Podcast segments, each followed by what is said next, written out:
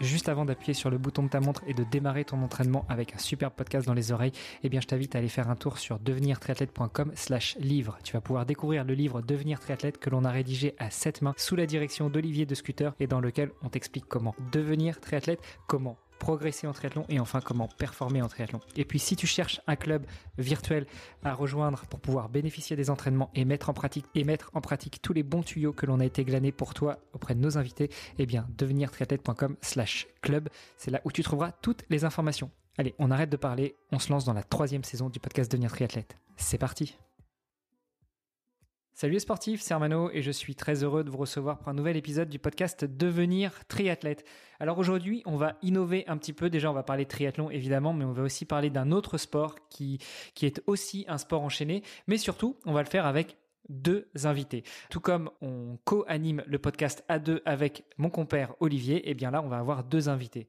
Mais comme je l'ai dit, nous sommes deux, donc déjà, je salue Olivier de Scooter, le fondateur de la marque Wana. Salut Olivier. Salut Armano, salut à toutes et à toutes. Et euh, bien évidemment, nous avons nos deux invités. Je veux parler de Angèle Duhem et Pierre-Louis Sénéchal, deux swimrunners français qui performent en ce moment, euh, qui ont déjà eu l'occasion d'aller euh, faire un petit tour dans la mythique compétition d'Otilo. Donc salut Angèle, salut Pierre-Louis. Bonjour, bonjour à tous. Salut Olivier, salut Hermano. Alors vous le savez tous les deux, nous avons une tradition sur ce podcast, c'est de tendre le micro à notre invité ou plutôt à nos invités pour qu'ils se présentent. Euh, soyons gentlemen, on va commencer par Angèle. Alors Angèle, dis-nous tout, qui est Angèle Duhem, et puis après je te laisserai euh, passer le micro, le témoin, le relais, la longe à Pierre-Louis pour qu'il se présente. Donc Angèle, qui es-tu? Eh ben bonjour, donc moi c'est Angèle Duhem, j'ai 28 ans, je suis professeur de PS en collège euh, depuis 7 ans maintenant, et euh, ben, je pratique aujourd'hui beaucoup beaucoup de swimrun, un petit peu de triathlon aussi euh, quand même. Voilà, j'ai d'abord fait de l'équitation, de l'athlétisme un petit peu. Après, j'ai goûté un petit peu au trail, puis au triathlon. Et puis quand on s'est rencontré avec Pierre-Louis, on s'est dit que il fallait absolument qu'on fasse des compétitions à deux. Donc on a commencé par des run and bike. On a testé un swimrun euh, pour s'amuser euh, en vacances. Et puis on y a pris goût. Et, depuis, eh ben, on, ne fait que ça ou beaucoup, euh, beaucoup, beaucoup du swimrun. Quoi. À toi. Alors Pierre-Louis, euh, 31 ans, donc je suis professeur de PS aussi en, collège depuis la même, le même temps que qu'Angèle. Euh, ancien footeux de base, un petit peu de course à pied et puis euh, très vite au triathlon pendant les pendant nos études de, de fac. et puis quand on s'est rencontré avec Angèle, même histoire. Hein, ça a été une évidence de partager de partager une discipline et le swimrun s'y prêtait bien. Et voilà, en parallèle, on, on, gère aussi un club de triathlon donc dans les dans les Hauts-de-France qu'on qu'on dirige tous les deux et voilà une autre aventure à côté de notre travail. Donc euh, ensemble au quotidien, dans la vie, dans le sport et dans les compétitions sportives. Voilà, c'est ça. Tout le temps, inséparable. Et dans le même collège aussi ou non Du coup, euh, vous êtes dans deux établissements séparés? Ouais, dans deux établissements séparés. Angers est dans le nord et moi je suis dans le Pas-de-Calais. Mais on fait en sorte d'avoir le même emploi du temps pour pouvoir quand même euh, s'entraîner en même temps, etc. Bon, c'est c'est pas mal, c'est pas mal comme euh, comme organisation. Euh, c'est euh, c'est un sujet qu'on a aussi un petit peu abordé euh, avec Olivier dans le début au tout début du podcast et aussi dans le livre Devenir triathlète.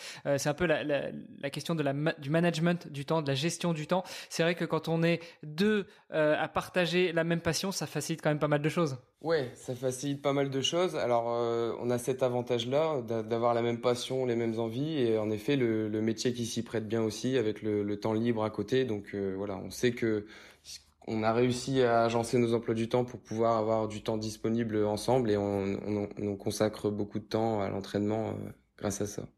Puis du coup, dès qu'il y en a un qui est pas trop motivé, l'autre arrive à le motiver. Donc euh, et inversement, des fois c'est l'un, des fois c'est l'autre. Donc c'est vrai que c'est tellement plus simple en fait de s'entraîner à deux. Maintenant, quand on doit aller faire une séance tout, tout seul ou toute seule, euh, ben on, c'est pas simple quoi, ça, ça passe pas pareil. Bon, on va, on va revenir un petit peu plus dans les détails justement du, du sport que vous pratiquez et en particulier euh, le swimrun. Euh, bon, malgré tout, le swimrun c'est un sport qui est pas très vieux, euh, c'est assez récent, hein, ça date d'il y a quelques années, je dirais même pas une, une décennie.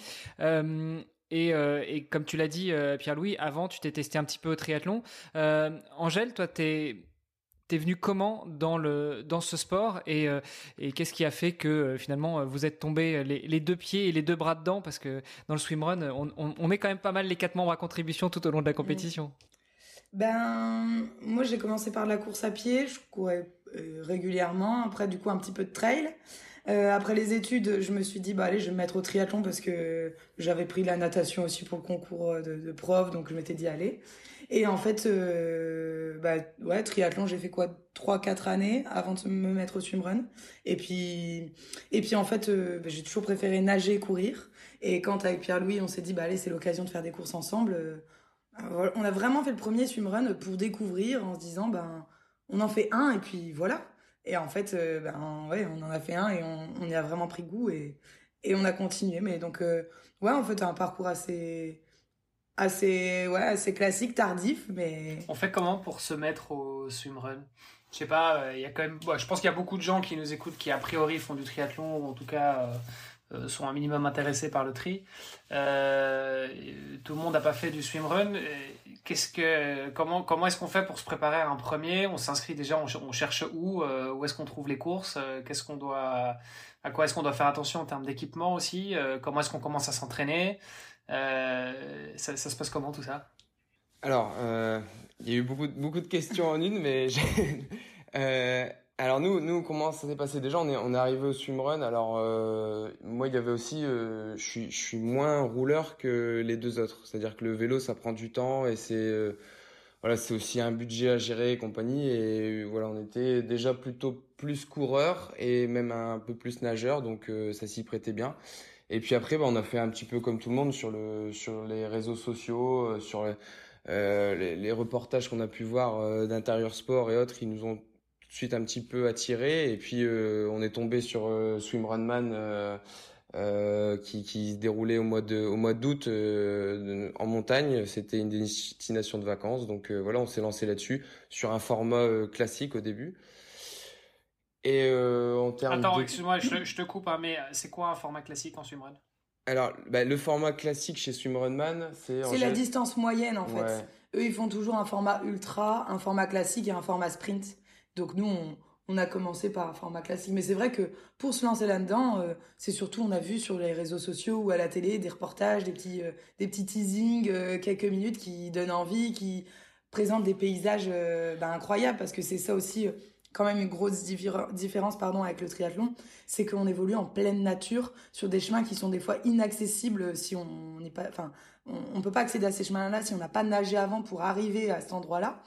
Donc euh, c'est vrai que quand on voit ces paysages et qu'on se dit bah allez ouais moi aussi j'ai envie de me retrouver à tel endroit euh, en pleine nature, ben c'est ça qui nous a nous en tout cas donné envie de de sortir un petit peu du bitume quoi. Et le format classique, Olivier, euh, ça, ça, en gros, en course à pied, ça mettait combien? Il y avait, bah, Ça dépend. Là, celui-là, en l'occurrence de la Fray, il y avait. Euh... 4,5 de natation et 18 à pied. Quoi. Voilà, au cumul. Ça, c'est le format ouais, moyen. Ok, ça, c'est la distance moyenne du coup en swimrun. Voilà, c'est ça. C'est ce qu'on ce qu'on peut considérer un M euh, sur un triathlon, quoi, en gros. Plus ou moins 15% quoi, pour chaque, chaque discipline. Attends, tu dis plus ou moins 15% pour chaque discipline C'est-à-dire, bah, ça peut être euh, un format moyen, ça peut monter jusqu'à 22 km à pied, 23. Ah oui, oui d'accord, c'est l'intervalle. Oui, oui, parce qu'évidemment, euh, bien sûr, c'est enfin c'est pas des circuits euh, standards qu'on fait un peu avec la nature. En général, souvent c'est dans des lacs ou avec des îles. Enfin voilà. on va on va y revenir un petit peu, mais juste pour pour pour vraiment bien mettre le, le, le contexte. Donc ça, c'est la distance moyenne. Il y a des sprints aussi qui sont plus courts que ça. Ouais. Ça va être, en fait, ça va être au total 12 euh, km en comptant natation plus course à pied. Ça va être ça, 12, 24 et euh, et après les plus longs, ça va être euh, ça va être au, minimum euh, au minimum 35 s'il y a beaucoup de dénivelé et ça peut aller ben jusque euh, jusque l'ultra qui fait 24 heures. Euh... Ouais, après comme tu dis, ça dépend aussi forcément du terrain. Si c'est un terrain où, y a, où ça grimpe beaucoup, euh, bah, les, les, distances à pied se réduisent un petit peu. Mais c'est c'est pas encore sur les longues distances et les ultras, c'est pas encore trop euh, cadré comme en triathlon. C'est-à-dire que il y a aussi euh, une petite liberté là-dessus quand on arrive sur les longues distances bah, nous, on voit en Belgique, euh, quand on va faire des, des plus longs swimruns, euh, voilà, c'est assez libre, quoi. C'est vraiment les formats sprint et les formats classiques, entre guillemets, euh, type M. Là, c'est encore un peu cadré quand c'est mhm. aussi labellisé par la Fédé. Mais sinon, tout ce qui est ultra, il y a quand même une, bonne liberté, à la fois dans la pratique et dans l'organisation, quoi. Ce qui est cool aussi, parce que ça, ça, ça permet vraiment de, bah, d'une longue course à une autre, finalement, de passer des fois 4-5 heures d'effort et des fois 10 ou plus. Alors que ça, sur la même, ouais, sur la même distance, quoi. Mais mm. bon, si on devait le comparer, oui, effectivement, ça ressemble, ça ressemble plus à du trail. Euh, voilà. Qu'à la course à pied sur, sur route, où là, pour le coup, c'est quand même très standard. Ouais. Il y a quand même un élément qu'on a, on est rentré direct dans le vif du sujet, mais on n'a pas détaillé ce que c'était finalement que le swimrun. Alors, pour celles et ceux qui nous écoutent depuis longtemps, on en a déjà parlé. Moi, j'ai déjà un petit peu parlé de, mon swimrun Agrippa qui aura lieu en, mai 2023. Euh, malgré tout, euh, vous, de votre œil de pratiquant, euh, qu'est-ce que c'est pour vous un swimrun? Est-ce que c'est la même chose qu'un triathlon? Est-ce qu'il faut être plus qu'un triathlète pour pouvoir faire du swimrun? Ou est-ce que finalement, à votre avis, c'est ouvert à tout le monde? Alors, modulo les distances, évidemment. Mais c'est vraiment, c'est vraiment différent du triathlon. Hein. Le swimrun, c'est, euh, ben on, ne sait jamais ce qui va vraiment se passer parce que euh, on est en pleine nature, on est dans un milieu complètement euh, naturel, donc on est aussi contre les éléments. On sait pas comment va être, si on est en mer, comment va être la mer ce jour-là, etc. Ben, swimrun, c'est, on est à deux, toujours à deux. On doit être pas éloigné maximum de 10 mètres en course à pied et la même chose en fonction des, des, des courses en natation. Donc pour ça, on peut s'attacher si on veut, on peut se longer, mais on peut aussi ne pas se longer. Même chose, on utilise, euh, nous en tout cas, on utilise un pull boy et des plaquettes pour aller plus vite, parce que comme on nage avec nos baskets et on court avec nos lunettes de natation, ben, on a le droit du matériel pour pouvoir euh, justement euh, compenser le fait de, de, nager avec ses baskets par exemple. Donc on utilise un pull boy et des plaquettes. Ça, encore une fois, c'est pas obligatoire, mais c'est vrai que c'est un parcours d'une distance X en fonction de de, du format de la course du jour euh, à parcourir 100% à deux. Donc, euh, ben, les galères, c'est à deux, les, les coups de mou, c'est à deux, et en même temps, on peut se rebooster euh, l'un l'autre et, et fêter l'arrivée et la finish line à deux aussi. Donc voilà, après, ça se développe aussi du swimrun en solo. Hein. De, de, plus en plus, il y a pas mal de courses où ils proposent un, un format solo. pour le coup, on n'a pas, on n'a pas testé, donc on voudrait pas c'est vrai qu'on s'est tellement habitué à faire des courses à deux qu'on a du mal à, à s'imaginer euh, partir autant de temps euh, sur un effort euh, tout seul.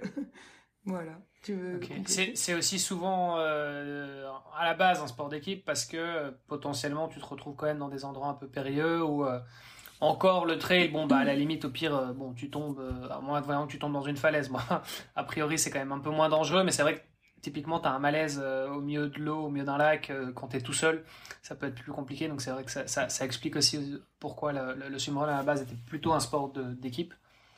C'est vrai que c'est rassurant. C'est ça, et puis il y a aussi une petite, euh, je trouve, une petite connotation d'esprit raid, raid nature. C'est-à-dire que on est, on est par deux, on est une équipe, c'est-à-dire on, doit partir du début à la fin avec notre matériel, en revenir avec, avec notre euh, ravitaillement euh, liquide, solide à gérer pendant la course. Donc tout ça, on doit, on doit s'organiser et c'est là où ça ressemble un peu aussi au, raid nature. Euh, on doit vraiment faire attention à l'autre et tenir compte de ses hauts et bas pendant la course. Ouais. Et alors le, le raid nature, c'est peut-être bien de le définir parce que je, je, sais pas si tout le monde sait ce que c'est qu'un raid nature. Tu peux, nous, euh, tu peux nous expliquer?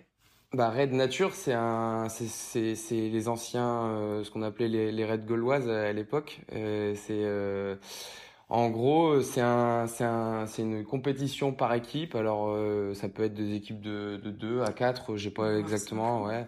Et en gros, on enchaîne plusieurs disciplines souvent euh, qui, qui, sont des sports de, de pleine nature, euh, VTT, course d'orientation, kayak, euh, trail, des fois même du swimrun, escalade, et on a un circuit à faire en équipe en, et aller le plus vite possible d'un point A à un point B. Des fois, ça peut être des courses qui durent qu'une matinée, mais ça peut être aussi des courses sur des jours, voire des semaines, mmh, mmh. il me semble, une semaine complète en tout cas, mmh. pour les plus longs formats. Et voilà, c'est chaque chaque jour ou dans la journée plein de plein de petites épreuves euh, et beaucoup d'orientation pour se rendre d'une épreuve euh, pour se rendre d'une épreuve à une autre en autonomie. C'est quelque chose qui est assez euh, institutionnalisé, je pense, en France. notamment avec les hautes écoles. Enfin, je sais qu'il y a pas mal d'écoles qui organisent justement des raids. J'avais participé notamment au raid Hannibal à l'époque, qui était sponsorisé par la boîte dans laquelle je bossais et qui était organisé par le M Lyon. Donc c'était en fait les étudiants qui organisaient ça et effectivement c'était, je sais pas, je crois qu'il y avait 160 km sur, sur 4 jours avec mhm. à chaque fois des épreuves un petit peu différentes. Euh, donc bon, des raids, je pense que c'est comme tu disais, il y, a, plein de disciplines différentes et donc euh, ça peut ça peut varier beaucoup. Euh, et ce qui est connu aussi, de manière un petit peu plus ultime peut-être, c'est les c'est les Eco Challenge qu'on retrouve aux États-Unis où effectivement tu as une semaine de raid, mais là c'est vraiment, enfin c'est des trucs, c'est de l'ultra aventure quoi. Ouais. Et même par rapport à ce que tu disais, euh, l'institution, même nous dans nos collèges, euh, chaque année on vit euh, les raids, les raids scolaires, et ça c'est c'est quand même une pratique qui est vachement développée aussi en, scolaire. voilà, à plus petite échelle, mais en tout cas les, les élèves vivent des raids régulièrement et ils aiment ça, donc. C'est ludique en fait. Ouais, voilà, c'est ludique. Et surtout, c'est en général en équipe ou quasi ou tout le temps en équipe. Tout, le temps en équipe. Ouais, si, c'est ça. Faudrait demander au prof, ça, mais... Ok, donc effectivement, le swimrun, euh, ça, ça, s'inspire un petit peu de, ce genre de, sport. Parce que les raids, ça fait longtemps que ça existe. Oui. Tu parlais des raids gauloises. Les raids gauloises, ouais, c'est bah, super longtemps. Bah les, les, les, comment dire les, les, les organisateurs de l'Otilo euh, viennent justement de, de cet esprit raid gauloise etc hein. ça a été des, des très bons athlètes sur euh, sur ces disciplines D'ailleurs, dans les raids, il y a aussi des, des fois des épreuves de swimrun. Bon, on va, on va pouvoir euh, en parler un petit peu après. Vous avez balancé le mot d'Otilo. Donc, pour ceux qui connaissent déjà un peu le swimrun, ils savent que c'est Otilo est au swimrun ce que Hawaï est au triathlon. Euh, Peut-être petite précision que vous n'aviez pas forcément apporté, c'est que euh, le swimrun, c'est véritablement des, des changements d'orientation qui sont enchaînés. C'est-à-dire que c'est pas on fait que de la course à pied et après on fait que de la natation, ou on fait que de la natation, on court, puis après on se remet dans l'eau. C'est véritablement on court, on nage, on court, on nage, on court, on nage. Alors ça peut être 5 fois, 10 fois, 15 fois, ça dépend un petit peu des organisations, ça dépend des distances, ça dépend aussi euh, du, parcours parce que évidemment c'est en milieu naturel, donc euh, c'est un petit peu difficile de choisir euh, où sont les îles. donc parce qu'à la base au Tilo, et c'est de là où est né le, le swimrun, c'était ça, c'était traverser un archipel d'îles en courant et en nageant si je ne m'abuse. C'est ça. C'est bah alors je vais vais pas refaire l'histoire mais euh, la légende dit que justement c'était euh, un pari entre des amis de rejoindre euh, deux villes éloignées en Suède en, en traversant les différentes îles de ce de ce coin-là le plus rapidement possible. mais comme c'est il y a une quarantaine de petites îles à traverser, bah, il fallait nager et courir à la fois dans la même journée quoi. Donc ils ont pris leur sac à dos à l'époque. Ouais. Et puis ils sont partis à l'aventure et enfin, j'ai pas les, les, temps exacts, plusieurs, ouais, plusieurs journées quoi.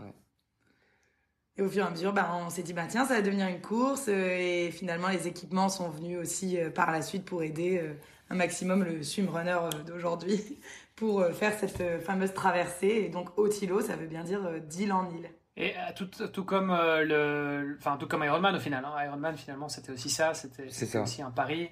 Euh, et quand on regarde les premières, parce qu'il y a des photos hein, des, des, des, tout premiers Ironman, euh, les gars ils faisaient ça avec un petit short en jean.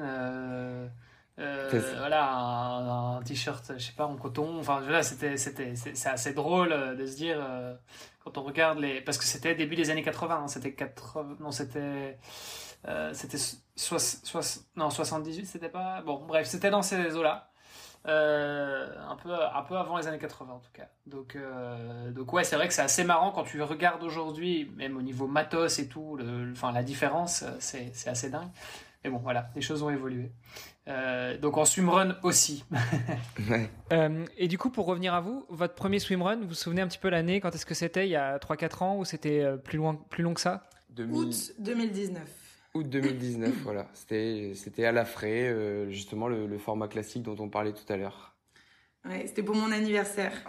Pierre, lui, il s'est dit, bah allez, je lui offrir un dossard pour une course à deux, puisqu'on faisait chacun notre course.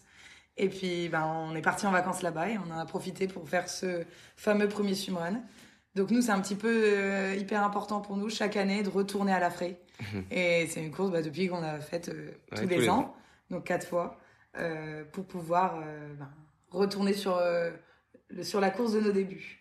c'est marrant parce que quand tu vois, quand tu dis 2019, moi j'ai l'impression que c'était hier. Je dis, ok, en fait, ils viennent de commencer le swimrun, mais ouais, en fait, 2019, c'était il y a 4 ans. Mhm. Bon, on a juste eu deux ans d'intervalle, enfin de, coupure entre les deux. Euh, quoique, si je comprends bien, de votre côté, vous n'avez pas trop coupé euh, pendant, le, pendant la phase Covid, pendant le, euh, le confinement?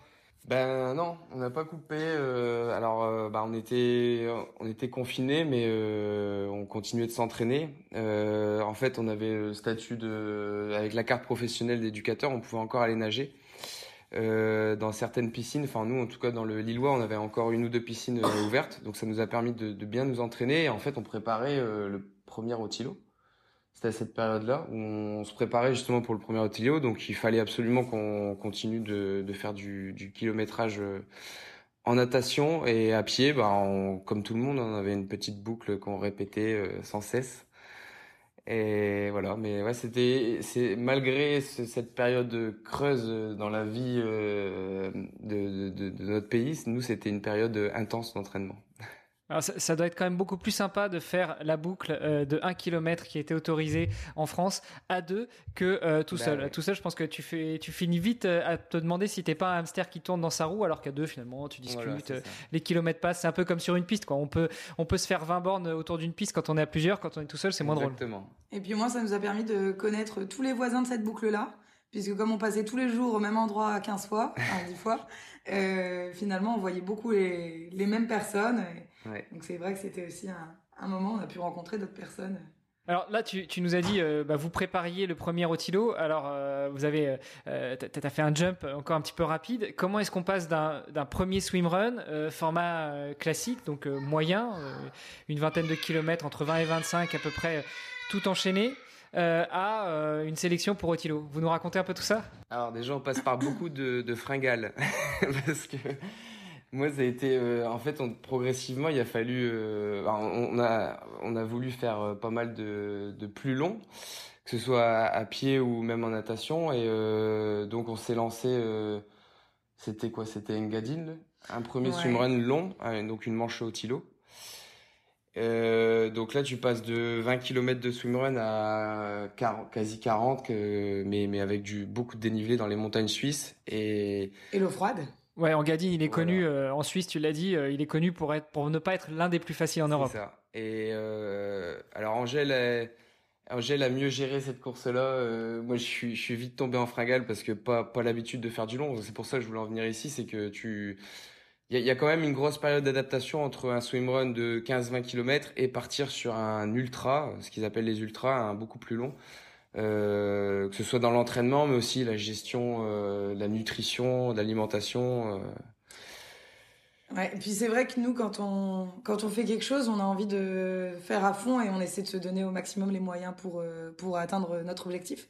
Donc quand on a fait un premier swimrun, qu'on y a pris goût, ben on s'est dit, ben allez, on va, on, a vu cet intérieur sport sur Otilo, on s'est dit, ben pourquoi pas nous? Donc on s'est dit, ben pourquoi pas nous, ça veut dire faire des courses de plus en plus longues et de plus en plus de courses. Donc on s'est lancé un swimrun, deux swimruns, trois, quatre, et puis après voilà, on s'est mis à en faire 8, euh, 8 euh, à 10 par an, euh, tout type de format, dans même des, des, locaux. Mais c'est vrai pour gagner en expérience en fait, pour déjà se connaître au maximum dans l'effort, individuellement et aussi collectivement. Et puis ouais, pour gagner en expérience et c'est vrai que c'est vrai que c'est ça qui, a, qui nous a permis, euh, du moins la première année, de décrocher notre euh, qualification euh, au ranking, donc au classement.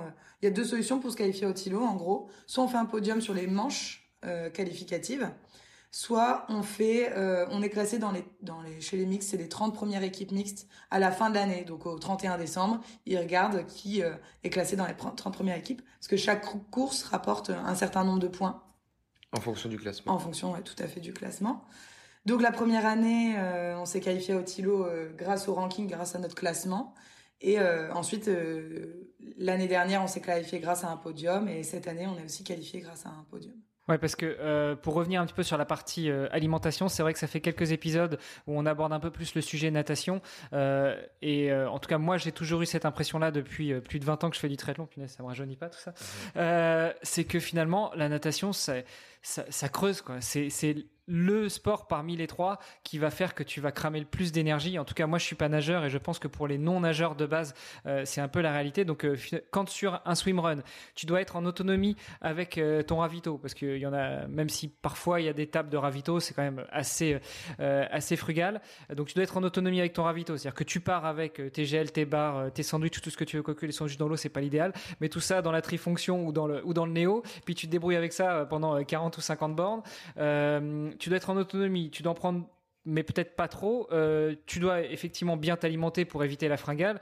Et au final, vu que tu nages quand même pas mal euh, sur, euh, sur, sur une épreuve comme ça, bah, c'est vrai que ça doit quand même bien creuser. Donc si t'es pas totalement habitué, bah, ça doit pas être facile. C'est ça. Plus et puis et puis forcément moins plus plus t'es plus tu passes du temps dans l'eau, plus tu utilises des calories et plus tu te fatigues.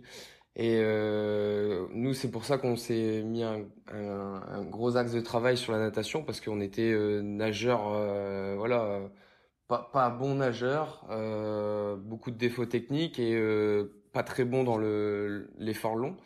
Donc cet hiver justement de, de, confinement, on a énormément travaillé. On mangeait des semaines à 20 km semaine de, de natation au moins. Euh, avec euh, correction technique, etc. pour euh, se dire, bah voilà, maintenant sur nos longues courses, long format, on va essayer de passer un minimum de temps dans l'eau pour pour dépenser un, le moins d'énergie possible et pas pas se cramer à chaque fois, parce que voilà, on a eu plusieurs courses où j'ai fini avec des parpaings dans les bras, à, à pu réussir à être devant Angèle et être en grande difficulté. Après, comme on dit dans le triathlon, on le dit aussi à nos aux licenciés du club, c'est que l'alimentation c'est primordial et en triathlon c'est la quatrième discipline et en swimrun c'est la troisième discipline. Si on s'alimente pas bien, etc. Mais tout ça, ça peut pas être fait le jour J. Donc ça, c'est vrai que ça s'apprend vraiment euh, en amont. Et nous, ben, ça a commencé où quand on partait sur 15 km, on s'obligeait au bout de 8 km à manger pour que notre corps ait l'habitude de manger en courant. Et, et, maintenant, euh, on peut manger n'importe quoi pendant une course, tout passe, il hein, n'y a pas de problème. non mais c'est vrai, on part sur un entraînement de swimrun là. Euh, bon, attention, on va vous mettre au défi là. ah non mais il n'y a, a, aucun souci. Non, on part sur des entraînements de swimrun de temps en temps, on fait euh, des, des week-end shocks et sur le week-end shock, on fait 5, 5 à 6 heures de swimrun à l'entraînement et on part avec, on va chercher deux sandwichs à la boulangerie avant quoi et on mange euh, au bout de, on mange toutes les heures voire plus, mais euh, le sandwich, on mange au bout de deux heures, on mange la moitié du sandwich, au bout de quatre heures, on mange un, bout de sandwich, et c'est vrai que bah, du coup le corps a pris cette habitude-là aussi de d'accepter de, de manger et de pendant l'effort. Et c'est tellement parce important. Il y, a, il y a manger pendant l'effort, mais il y a aussi surtout digérer pendant l'effort. Exactement. Et, surtout, c'est souvent ça qui est, qui est compliqué, quoi. C'est continuer à courir euh, quand, es, euh, quand tu viens de te faire un sandwich. Euh. ouais. Bah ouais, mais. Mais ça s'apprend, c'est une habitude à prendre, en effet. Hein, mm. et, c'est faisable parce que moi, j'ai eu, eu, comme tout le monde, des expériences sur des triathlons longs où j'ai été obligé de m'arrêter pendant la course à pied parce que j'étais complètement en, en, en souci gastrique. Et en swimrun, euh, on n'a jamais eu ce problème-là. Pourtant, en, mangeant euh, du sucré, du salé, des gels, euh, tout et n'importe quoi, et on n'a jamais, on n'a jamais dû s'arrêter, en tout cas pour un problème euh, gastrique pendant une longue course. Après, il y a quand même une différence aussi, c'est que le swimrun, c'est, enfin la course à pied, c'est plutôt du trail. Donc forcément, quand tu montes, bah en réalité tu marches, donc c'est vrai que ça, ça, se prête un petit peu plus, quoi que sur route où en fait euh, tu essaies de courir, je sais pas, tu as du, as du 15 à l'heure euh, et en fait tu, tu gardes ta moyenne euh, de manière hyper constante. Donc c'est vrai que ça, ça facilite peut-être un peu les choses. Après, il y a quand même une spécificité aussi, c'est que il y a, y a pas de y a pas de ravito. Alors ici il y en a quand même sur des t'es obligé sur des formats longs, t'es es obligé quand même de mettre certaines tables de ravitaillement mais c'est pas des c'est pas des buffets quoi, c'est des petits ravitaillements type ce que tu peux trouver sur des triathlons avec euh, des cacahuètes, euh, euh, voilà des, des verres d'eau ou de, de, sirop et puis. Euh, mais tu déposes pas ton tu déposes pas ton petit sac comme tu le ferais non, sur non, tu dois l'avoir sur toi. Ironman. Ouais. Euh, t'es censé t'es censé prendre tes affaires avec toi. Donc ce que je voulais dire par là, c'est que tu dois nager avec ta bouffe. Ouais, t'es t'es comment dire, t'es bien gonflé au départ souvent sous, sous la combinaison, ouais, en effet. Et, comment, et comment vous faites Et vous faites comment du coup? Parce que ton sandwich, euh, ta baguette jambon fromage, j'imagine que c'est dans l'eau. Enfin, ça, se passe comment? Alors, ça jour J, on peut pas. Ouais, ce, jour J, ça on prend pas. Alors parce que par exemple, je, je vais prendre un exemple sur Otilo. au kilomètre, je sais plus. 15, 20. Ouais, ils proposent des hot dogs. Tu vois, des hot dogs qui te font en direct, euh, saucisse, ils te demandent ketchup, mayo et tout, et tu peux prendre un hot dog et partir courir avec. Donc euh, c'est pour ça aussi qu'on s'habitue parce qu'on sait, on connaît les ravitaillements sur, euh, par exemple sur Otilo ou sur d'autres où des fois on peut avoir, ils mettent des pommes de terre, des pommes de terre à l'eau qu'on peut manger comme ça en courant. Donc on s'est habitué à tout ça. Après à sur la limite la pomme de terre, je veux bien. Enfin tu sais c'est des, c'est des carbs, c'est des, c'est, des féculents, voilà. Mais mais le, le hot dog ça vient d'où? Mais on pouvait pas J'imagine c'est une tradition, c'est un truc, enfin tu vois. Ouais, euh, je, pense parce que nous sur les deux éditions, on l'a pris à chaque fois. Moi je l'ai pris à chaque fois. J'ai euh, aussi un petit bout, mais ouais non c'est. Je pense que c'est une tradition en effet parce qu'il y a que sur un, ravitaillement. Ça fait du bien ouais, certainement. Mais c'est comme, c'est comme, tu sais, c'est comme quand tu vas chez Ikea, le, fameux hot dog de chez Ikea, c'est. c'est ça, ouais, c'est ça, c'est la tradition. Ok. Et donc ouais, en, concrètement, nous euh, sous la combi, on part avec euh, des, des, gels. Hein. On en est habitué à une marque de gel qu'on utilise depuis euh, quasi les débuts. Du gel, des, des comment s'appelle des, des pâtes de fruits, mais ça c'est pareil. Les pâtes de fruits, ça prend l'eau, donc il faut qu'on se dise ben. Faut les manger vite. ouais, moins d'une heure, on les mange. Et en fait, les ravitaillements, c'est un petit complément. Les ravitaillements en route sur des tables. Et justement, ces ravitaillements s'attendent de plus en plus à disparaître parce que, comme c'est du sport de pleine nature, ils sont, enfin, voilà, les organisateurs de plus en plus veulent développer un maximum d'autonomie de la part des concurrents. Et donc, du coup, euh, ben, au, fur et à mesure des éditions, on se rend compte qu'il y a de moins de ravitaillement quand même sur le parcours. Donc, on part de plus en plus chargé, mais c'est le jeu et, et c'est le challenge aussi, quoi. De se dire, est-ce que, est-ce qu'on a prévu suffisamment? Est-ce qu'on a prévu ce qu'il fallait? Euh, voilà. Oui, ça c'est dans l'esprit raid euh, dont on parlait, euh, dont on parlait tout à l'heure, quoi. Et, et, parce que en termes d'équipement, enfin, tu pourrais, euh, il y a des, quand tu fais de la nage en eau libre, souvent, tu sais, il y a les, des sacs étanches que tu peux, tu peux traîner derrière toi. Bon, du coup, tu perds un petit peu en, efficacité parce que et en, en aqua, en hydrodynamie. mais comment, comment vous faites? Il y a J'imagine, vous le mettez, parce que tu disais aussi, on est un peu épais, ça veut dire quoi? Tu, Vous le mettez dans la, dans la combi en néoprène Comment vous organisez? En fait, on a, on a chacun un, équipement. C'est un, un espèce de sous-maillot débardeur que tu mets en dessous de, de ta combi et avec des grosses poches euh, devant, devant, euh, très, très facilement accessible devant et derrière. Donc Angèle, elle l'a en mode, euh, en mode, euh, comment ça s'appelle, une brassière quoi. Et moi, je l'ai en t-shirt complet. Donc tu, tu remplis toutes tes poches et euh, c'est quand même très très proche du corps. Comme ça ça rien rien ne sort dans la combi. Et après en rezippant la combi par au-dessus, tu es vraiment compressé. Et après dans la combinaison, tu as aussi une poche euh, à l'arrière. Donc euh, tout ça fait que tu peux tu peux partir avec 10 15 gels plus des, des, des barres plus des flasques parce qu'il faut penser aussi au liquide. Et ça c'est pareil, on est obligé de prendre nos flasques à l'intérieur. Donc voilà, c'est bien gonflé au début de la course. Et puis petit à petit ça ça redescend. Ok, donc la stratégie, c'est vraiment d'avoir tout à l'intérieur de la combinaison pour, euh, oui. permettre de mieux glisser dans, dans l'eau. Tu vas pas mettre une ceinture par au-dessus, quoi. Non, non, non, En fait, on se dit souvent quand swimrun, ah, bah ça va, c'est des, efforts longs, c'est du trail, où il y a pas mal de transitions, on a le temps, on aura le temps de sortir ça, de manger, de prendre notre petit sac. Mais en fait, c'est, on n'a jamais le temps. C'est, c'est tellement intense, c'est du non-stop, c'est du très, enfin, du très court. Il y a aussi des sélections qui sont plus longues, mais c'est, on est toujours à fond, on sort de l'eau, bah faut courir très, enfin, à notre niveau, en tout cas, faut courir vite parce que euh, ben, il y a que un kilomètre, on va on va pas perdre le temps de ouvrir ouvrir la poche derrière, etc. Donc c'est vrai qu'on nous on met les gels au plus pratique, donc c'est vraiment ce qui est devant nous parce que c'est plus accessible avec les mains que ce qui est derrière. Derrière, on met plutôt le matériel qui est obligatoire, euh, couverture de survie, euh, etc.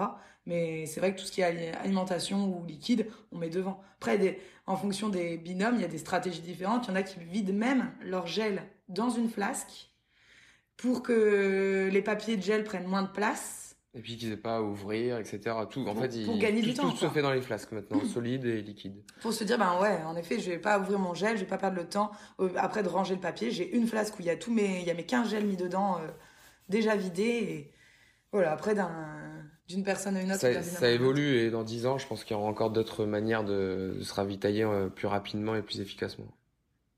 Oui, tu disais, tu parlais des matériels obligatoires. Euh, tu, mentionnais la couverture de survie. Il euh, y a quoi d'autre qui est obligatoire?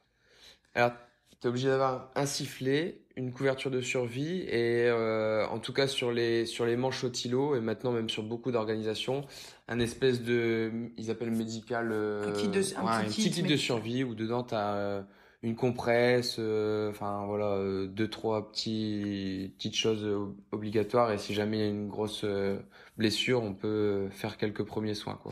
Et en fonction de la température de l'eau aussi du néoprène ou pas. Oui, c'est ça, c'est ça. Parce que donc il y a l'obligatoire, mais après il y a aussi ce qui est autorisé. Et euh, a priori, euh, enfin, peut-être que tout n'est pas autorisé, mais c'est très, euh, c'est très libre.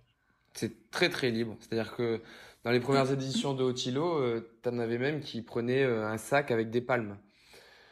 Et qui, à chaque transition, enlevaient leurs baskets, mettaient des palmes, remettaient les baskets dans le sac, et, pour, en se disant, on va gagner du temps en natation pour, pour nager plus vite. Quoi. Et verdict? et Verdict, ça a été quand même très vite euh, oublié parce que le, souci, c'est que les palmes, ça te fatigue bien aussi le bas du corps et que bah, finalement, tu avais double dose de travail sur le bas du corps et qu'en course à pied, euh, voilà, ça fatigue. Ça suivait pas derrière, quoi. Et je pense aussi perdre de temps sur les transitions. Perdre de temps sur les transitions. Et puis aujourd'hui, ils font tellement des pull boys euh, qui flottent super bien que finalement, bah, si on met des palmes, on met pas le pull boy. Donc, euh, on n'a pas cette flottaison grâce au pool boy qui est quand même. Euh, d'ailleurs, qui est pool boy qui est réglementé. On a le droit d'en prendre un, mais il y a une, dimension maximale euh, à respecter. Tu peux pas y aller avec un Zodiac, quoi. Voilà. Par exemple, ceux qui fabriquent leur propre pool boy, ils peuvent pas en mettre 5 collés avec des scotch. 5, ça passe pas, quoi. Ouais. Deux petits collets. Euh, tu, tu, mentionnais tout à l'heure euh, ouvrir euh, les gels et attraper les affaires. c'est vrai que ça peut paraître aussi un peu compliqué parfois parce que sur des courtes transitions course à pied, eh ben il y en a qui font le choix de mettre des plaquettes pour nager. Donc quand tu cours, bah, avec des plaquettes, à la limite, why not hein, c'est, Si tu positionnes bien les plaquettes dans l'air, c'est comme dans l'eau, bah, ça, te, ça donne une meilleure, une meilleure, ça, ça fend mieux l'air. Par contre, avec les plaquettes, aller ouvrir les gels, c'est déjà moins marrant. Ouais, alors euh, bah nous, moi, moi, toi aussi, on a, on a pris cette habitude aussi. Nous, c'est de sur les courses à pied, voilà, euh, quand ça dépasse le kilomètre, on va dire, on, enlève les plaquettes et on les range aussi dans ce dans ce lapin là, dans ce dans ce maillot qu'on a en dessous de la combi. Et pour avoir les mains libres, même même sur les sur les parties trail un peu plus accidentées, euh, c'est quand même bien d'avoir une accroche supplémentaire ouais. Et quand c'est des, du plus, des distances plus courtes de transition et qu'on veut manger ou boire, on laisse euh, au niveau du poignet l'élastique parce que donc on a un élastique au poignet, un élastique euh, au majeur. Et on laisse l'élastique au poignet, on enlève le majeur et donc du coup on peut facilement retourner la plaquette euh, sur le dos de la main. Et donc en fait on a tous nos doigts libres pour ouvrir, pour ouvrir un gel ou sortir notre flasque.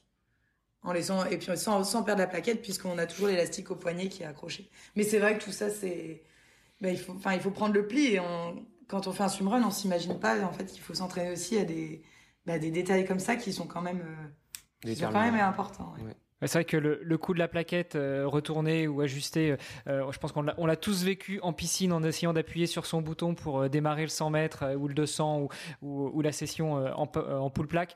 par contre, quand c'est en conditions réelles, en courant, un petit peu étourdi parce qu'on vient de passer un quart d'heure, 20 minutes, une demi-heure allongée à nager et puis après on se lève et puis voilà. Enfin, c'est, c'est, toute une histoire et beaucoup, beaucoup de, de pratiques à mettre en place. Autant les départs en triathlon s'entraînent parce que bah, ça frotte, ça tape, ça accroche les, ça accroche les, les trifonctions et autres. Euh, autant euh, là en swimrun, c'est des éléments que j'imagine vous travaillez aussi à l'entraînement?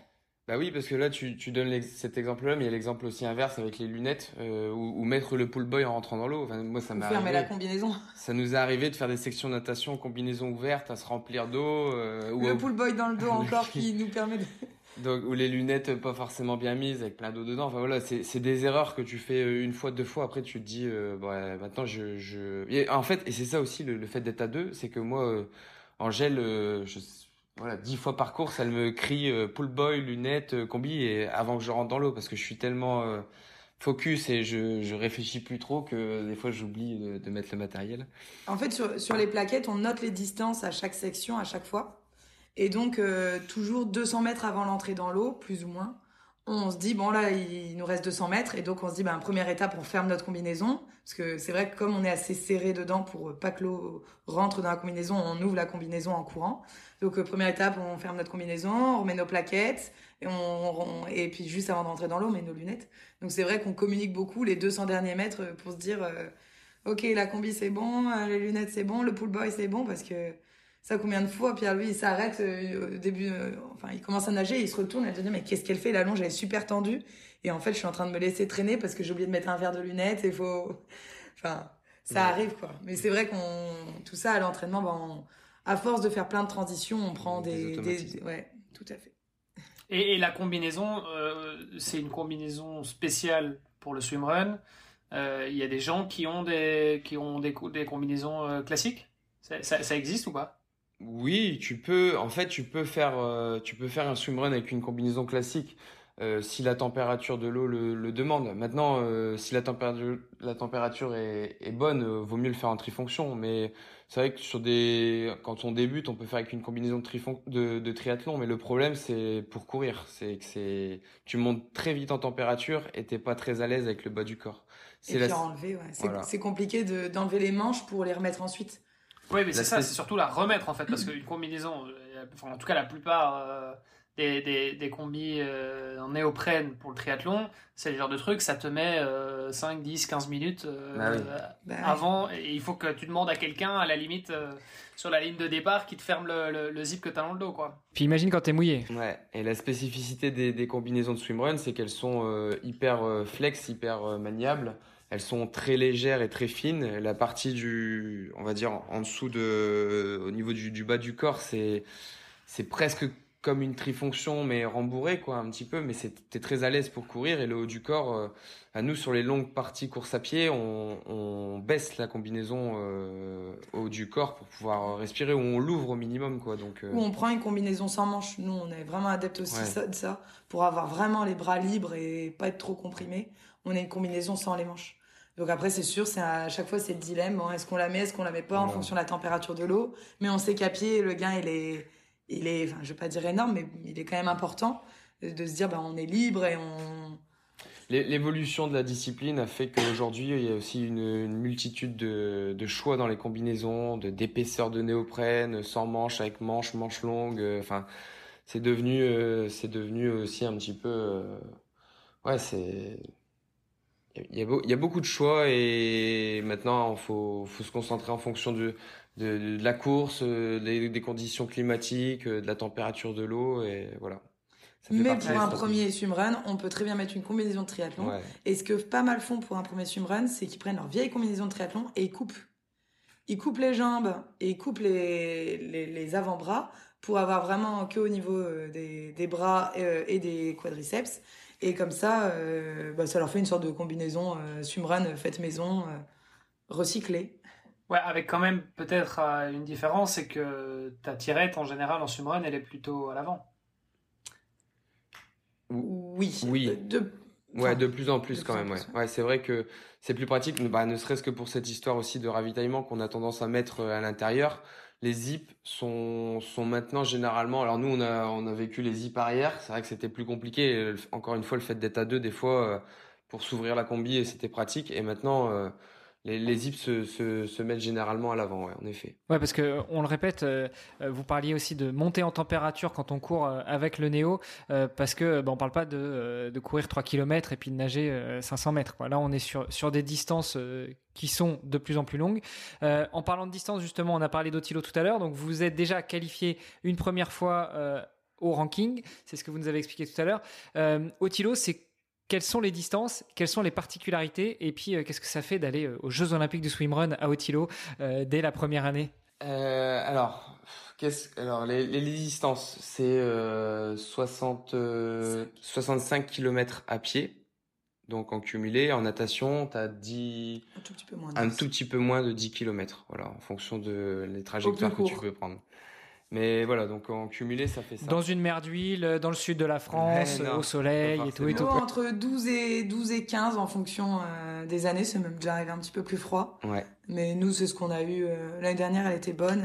Enfin, cette année, elle était bonne. L'année précédente, elle était un peu plus, un peu plus fraîche. C'est vrai que, faut après, dire après 8-9 euh, heures d'effort, des fois rentrer dans une eau à 12 degrés, on se dit bon. Avec des, justement des, des, du néoprène très fin pour, bah, pour pas être trop gêné en courant. Mais c'est vrai que 12 degrés, enfin pour ceux qui se rendent, enfin je sais pas si tout le monde se rend compte, mais 12 degrés c'est quand même froid quoi.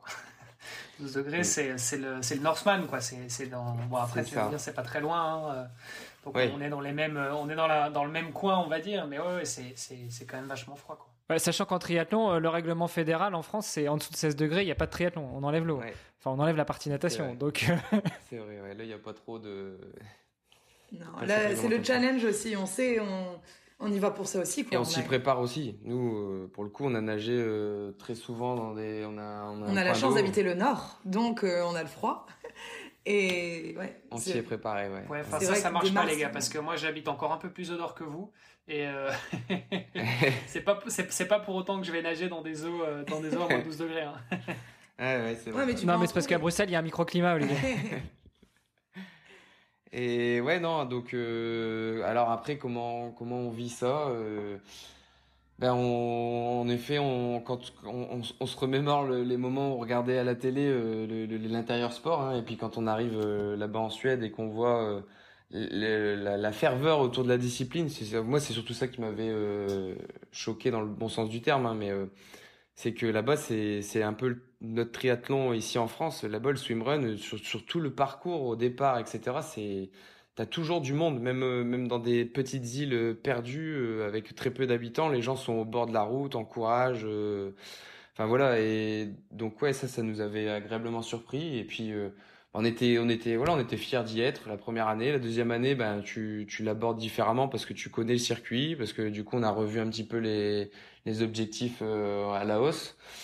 Mais euh, mais c'est toujours un c'est toujours comme un ouais comme un rêve et comme euh, une, de très bonnes sensations de, de sportif. Euh, donc juste pour recadrer, euh, Otilo, vous y êtes allé quand la première fois? 2021, c'est ça? 2021, ouais, ouais, et 2022. Ok. Et, euh, alors j'ai quand même une question qui me brûle les lèvres, c'est que on l'aura bien compris, vous êtes en couple dans la vie, vous êtes en couple dans le sport, vous faites du swimrun en couple, euh, homme, femme. On revient souvent sur le débat, euh, c'est pas toujours le même niveau, que ce soit en natation, en course à pied, l'endurance, etc. On dit très souvent et de plus en plus que les femmes, surtout dans l'ultra, sont beaucoup plus endurantes et notamment à la douleur.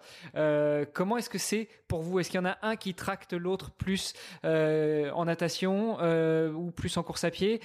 Comment ça se passe en fait entre vous, entre hommes et femmes sur le circuit Ben nous, euh, donc en effet, on, évolue en catégorie mixte. Donc euh, dans tous les cas, ce qu'on s'est dit, c'est que au maximum, Pierre-Louis devait, devait être devant et il l'est. Hein, donc dans l'eau, dans tous les cas, il est devant.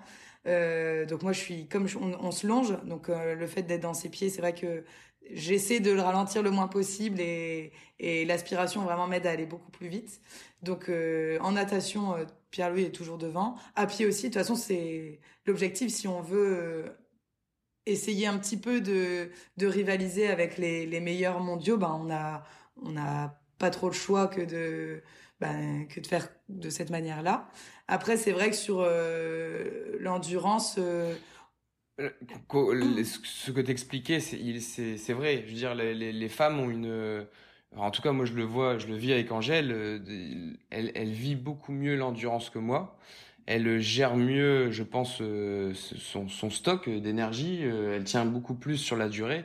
Alors, est-ce que c'est parce que moi, je brûle trop vite et que je j'ai besoin de plus me ravitailler? Mais parce que ça le fatigue aussi, par exemple, d'être devant moi en natation. Finalement, l'énergie dépensée n'est pas du tout la même pour Pierre-Louis que pour moi. Donc, est-ce que est-ce que aussi ça, ça, peut s'expliquer de cette manière elle, Dans tous les cas, elle finit toujours bien mieux que moi une course.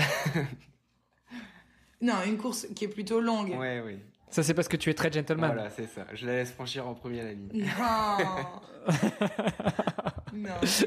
C'est quoi la règle à ce niveau-là pour euh, franchir la ligne? Parce que c'est, vous êtes en équipe, donc vous êtes censé, vous devez toujours vous voir, c'est ça? Ouais, 10 mètres maximum. Et bon, euh, après, on est toujours à deux. Hein. Jamais on va se laisser euh, même 9 mètres de distance. On est toujours, toujours à deux. Ouais. Et vous avez la longe, euh, tu le mentionnais tout à l'heure, elle n'est pas obligatoire? Non. N'est pas obligatoire. Nous, on la met tout le temps dans l'eau parce que déjà, ça permet en fait le fait que Pierre-Louis soit devant. Moi, j'ai j'ai la vague derrière, donc ça, ça aide. Et puis c'est surtout que j'ai pas à orienter. Donc moi, j'ai jamais à perdre le temps de, de, de... je lui fais confiance quoi. Donc euh, je, je suis comme ça.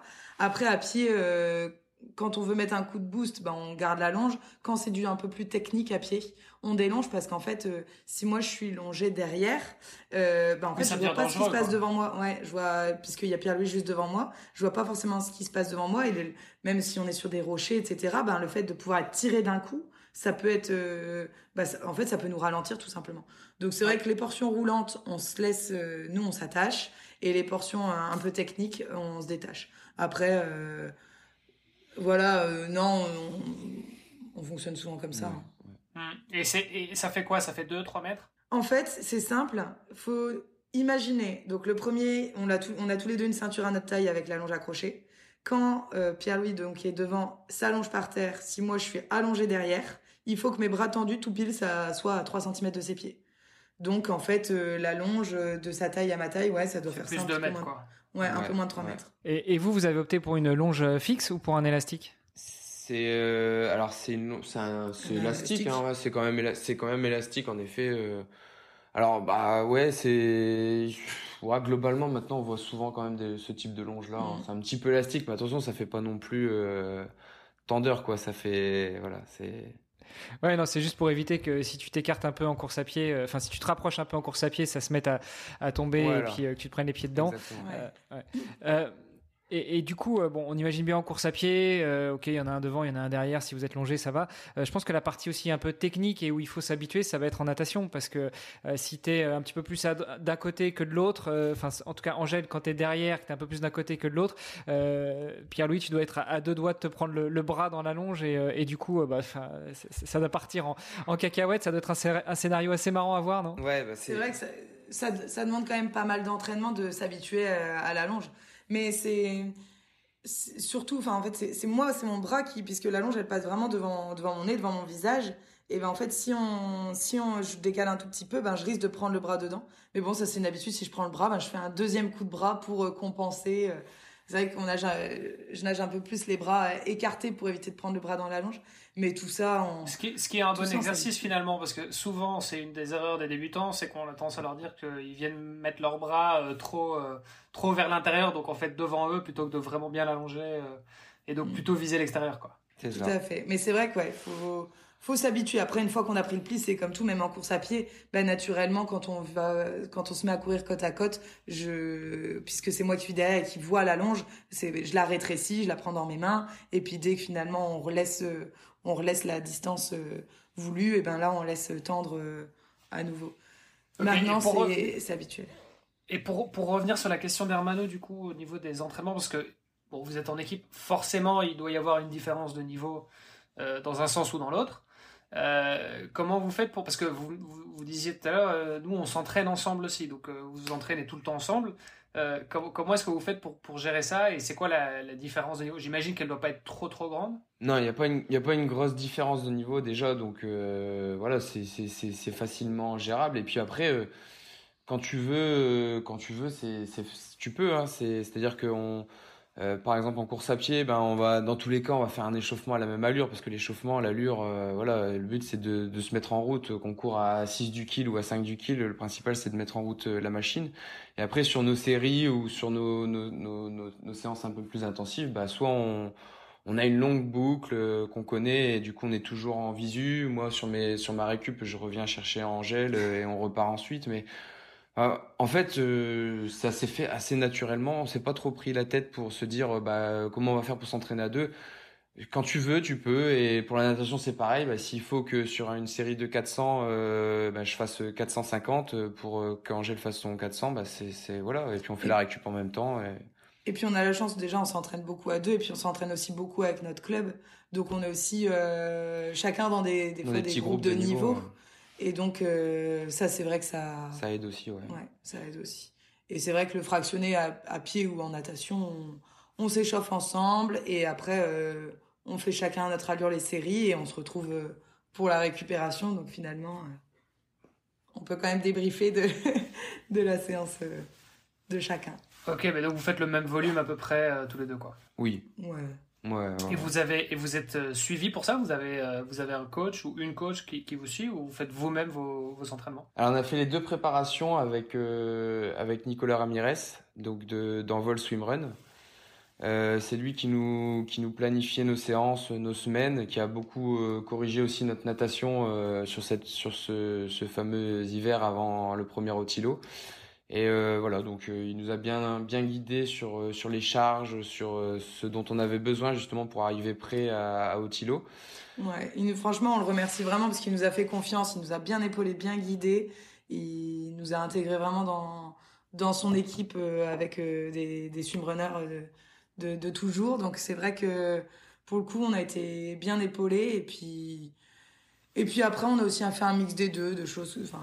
On a testé des choses aussi de notre côté. Et puis voilà, comme disait Angèle, on a aussi notre activité en club où finalement on s'entraîne 4 5 fois semaine au moins avec le club. Donc on suit aussi euh, bah, les séances euh, du club, de la vie du club. Donc on, on adapte, on adapte, voilà. On fait de tout. Voilà. ok. Euh, vous êtes accompagné par ailleurs par d'autres professionnels, que ce soit euh, natation, sommeil, euh, récupération, kiné ou autre, où là aussi c'est un peu aléatoire, c'est au besoin en fait. Du tout. En fait, pour le coup, on est chanceux. Alors après, on fait aussi ce qu'il faut pour, mais on se blesse pas. là, en 4 ans, on s'est pas blessé, mais jamais blessé. Jamais, jamais. Donc, alors, c'est vrai qu'on a une hygiène de vie qui est quand même plus que correct. Hein. On mange très sainement, on boit pas d'alcool. Euh. Toi, tu prends une bière de temps en temps pour le plaisir, heureusement, mais sinon, voilà. Après, on a aussi la chance euh, d'avoir un emploi du temps qui professionnel qui nous permet de nous reposer beaucoup.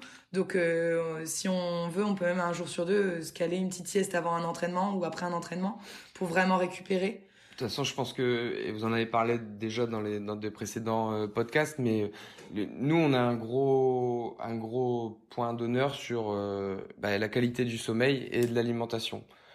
Euh, c'est ce qui fait que je, je pense qu'aujourd'hui on se blesse pas parce que on, on écoute beaucoup notre corps. Euh, si demain on a une petite gêne au mollet, ben on va pas aller faire 15 bornes en fractionné. On, voilà, on peut se prendre une, journée de récup, on va aller nager à la place voilà, on adapte vraiment, on est à l'écoute et au moindre signal, on, on, se stoppe et on prend le, temps qu'il faut pour, euh, pour revenir en forme. Et aussi, on a augmenté progressivement le volume et les intensités. Quoi. On n'est pas passé euh, d'une séance de course à pied par semaine euh, à cinq séances deux mois après. C'est comme ça qu'on se blesse. Et donc, c'est vrai qu'on a, on a toujours fait beaucoup de sport, mais en tout cas, pour cette préparation-là, on a été vraiment progressif sur des cycles, les sorties longues, on n'a pas commencé directement à 45 km et pas toutes les semaines. Donc c'était euh, la première sortie longue, on faisait 17-18, le week-end suivant 23, 30, 40, et puis on recommençait, euh, ainsi de suite, quoi, pour, euh, pour habituer le corps quand même à avoir des, des grosses charges et en même temps pour pas le, blesser. C'est vrai que pour le coup, l'un comme l'autre, on a, on s'en tire bien niveau blessure et tant mieux. Hein, sur la partie, euh, sur la partie euh, aux courses en elles-mêmes, euh, donc vous êtes en catégorie mixte. vous avez toujours concouru en catégorie mixte. C'est une catégorie qui a toujours existé depuis que vous faites du swimrun. et, alors j'imagine oui, puisque vous avez dit que votre premier swimrun vous l'aviez fait en mixte. C'est un peu une question rhétorique, mais je voulais en venir à ça. Est-ce que toutes les courses qui sont notamment qualificatives au Tilo sont mixtes, ou est-ce qu'il y a des courses qui sont que entre hommes, que entre femmes, ou vous choisissez en fait? On choisit, ouais. Il y a, bah, c'est classement, donc il y a le classement général et ensuite il y a le classement euh, femmes, mixtes et, hommes. Mais dans toutes les courses, euh, en tout cas dans toutes les manches au tilo, tu peux concourir en mixte, en femme ou en homme. Dans tous les cas, euh, c'est possible. Et ça depuis depuis très longtemps. Nous, on a toujours connu ça. On a toujours couru en mixte. Après, c'est vrai que sur les courses locales ou les courses en France, bah, on, se dit, bah, notre challenge, c'est aussi de batailler avec les binômes hommes au maximum pour voilà, on est, on est un petit peu fiers quand on. C'est le, le, challenge d'Angèle surtout.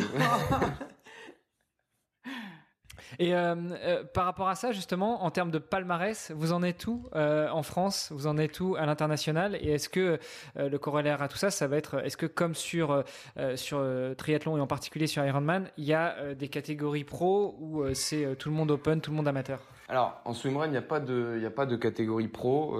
voilà, on est tous, tout le monde est amateur. Euh, alors après en termes de palmarès, ben, on a fait euh, on a fait pas mal de podiums quand même sur euh, sur des manches swimrunman. voilà après sur des courses Angèle parlait de, classement général sur l'Anjou Swimrun, qui était quand même une, belle course française au niveau national. On a, à Angers. À Angers. On, termine premier au général sur une course folle. C'était pour vous dire à, quel point ma pâte de fruits, je devais la manger en nageant. Parce qu'on se disait, mais on peut perdre la course si on prend le temps de manger notre pâte de fruits en dehors de l'eau parce qu'on n'a pas le temps, quoi. Tellement c'était la bagarre. Et après, sur, euh, sur Otilo, Attends, notre... mais là, il y a quand même un truc qu'il faut que tu nous expliques parce que comment est-ce que tu fais pour gagner du temps en mangeant ta pâte de fruits, en mangeant plutôt qu'en courant? Parce que, euh, en fait, je l'ai, je l'ai sorti euh, juste avant de rentrer dans l'eau, ma pâte de fruits. Et euh, bah, j'ai pas eu le choix. Si soit j'attendais. Ah, moi, j'étais déjà parti pour nager. Voilà, donc, j'avais pas le choix que de la mâcher en nageant, quoi. Ah oui, ok, d'accord, dans ce sens-là, ok, d'accord. Ouais. Ah, je pensais que tu disais j'ai dû la sortir. Euh, ah oui, non, pas en nageant, non. J'avais mis dans ma bouche juste avant. D'accord, mais de côté, tu étais encore en train de mâcher quand tu. Voilà. C'est vrai qu'on dit souvent en triathlon que tu gagnes pas une course avec la natation, mais tu peux la perdre à cause de la natation. Mais alors en, swimrun, c'est complètement exacerbé. C'est déjà si tu si t'es pas un bon nageur ou si t'es pas à l'aise dans l'eau, tu, tu, peux aller te rhabiller ah tout de bah suite. Ouais, c'est vrai. En swimrun, c'est là où c'est pour ça on s'est rendu compte vraiment que c'était des bons nageurs et que nous, il fallait vraiment qu'on bosse énormément la natation pour travailler notre point faible. Après palmarès sur Otilo, donc en 2021, on fait troisième sur la manche, euh, la manche longue, donc Otilo World Series à Cannes. Cette année, on fait deuxième euh, sur cette même manche. Donc il y a l'Anjou Swimrun euh, qu'on gagne. Sur Swimrunman, on a gagné cette année en, donc, en mixte. Hein, on a gagné le, le Swimrunman de l'île de Vassivière. Euh, L'Afré, on fait troisième mix cette année, deuxième l'année dernière. Et puis à Otilo, euh, notre sur la finale Otilo de Suède, euh, notre meilleure performance c'était euh, c'était donc cette, année, On, fait huitième huitième mixte. Deuxième binôme français mixte. Ouais. Et, et surtout là, parce que finalement c'est aussi un petit peu un défi du chrono de notre équipe. on a gagné 40 minutes par rapport à l'année précédente, quoi, 45 minutes même. Donc on, on était quand même assez assez content et fiers du binôme euh, cette année. C'est vrai qu'après, voilà, on s'est beaucoup sacrifié cette année sur les entraînements. On, a, on a charbonné, on a, enfin voilà, on a, on, s'est forcé à faire des, des, enchaînements de dingo et on est hyper content parce que finalement euh, cette année les résultats ont été à, à la hauteur de ce qu'on de ce qu'on espérait. Et ouais. On espéra encore mieux euh, ensuite, mais 45 minutes sur euh, une durée de, totale de la course de combien? Euh, Donc cette année, notre meilleur temps, c'était 9h18. Ok. 9h18, on n'est on est pas, on est pas loin de la, la durée d'un Ironman. Hein. Ouais. Euh... Ah bah, on est dedans complètement. oui, Après, euh, bon, c'est relatif et enfin, ça dépend, ça dépend ce qu'on vit, c'est clair. mais, mais oui, oui, non, tout à fait. C'est à peu près, c'est à peu près la même durée, quoi. C'est ça. Et, en termes d'effort sur le triathlon, vous étiez monté euh, l'un comme l'autre euh, euh, jusqu'à quelle distance? Et est-ce que vous, vous sauriez quantifier la différence entre l'effort sur triathlon, plus ou moins long, et swimrun? Alors Angèle, pour l'instant, elle est restée sur, sur de l'alf. moi, j'ai fait Ironman bah, avant, avant de, de, se lancer dans le swimrun. Je, je, je, trouve que c'est vraiment des efforts différents. Enfin, c'est pas du tout les mêmes sensations euh, parce que déjà tu as le vélo sur Ironman et c'est une autre euh, une autre dépense énergétique, euh, une autre manière aussi de, de gérer sa course. Euh, enfin, nous on a on, on, a on a battu des, des, des mecs qui, qui, qui allaient chercher des slots à, à Hawaï très régulièrement sur des épreuves de swimrun. Euh, parce que parce que c'est ouais même des pros parce que c'est c'est vraiment différent. Et demain on se met euh, contre ces mêmes euh, triathlètes là sur un triathlon on se fait on se prend énormément sur le sur le chrono. Donc c'est ouais c'est vraiment deux deux efforts différents deux deux préparations différentes. Nous on a vraiment mis de côté pendant les, ces préparations là d'Otilo on a mis de côté le triathlon. Alors on en faisait mais des petits triathlons pour dire de, s'amuser, mais on, a vraiment axé sur la natation la course à pied et cet enchaînement des, deux disciplines, en oubliant un petit peu le, vélo. Mais ouais, c'est. Enfin, moi, pour avoir vécu la plus longue en triathlon et du coup le plus long en swimrun, euh, je, je c'est vraiment deux sports différents. Euh, ouais, et il euh, y a comment dire? Euh, c'est deux sports différents, tu l'as dit. C'est c'est aussi euh, deux sports qui sont enchaînés différemment.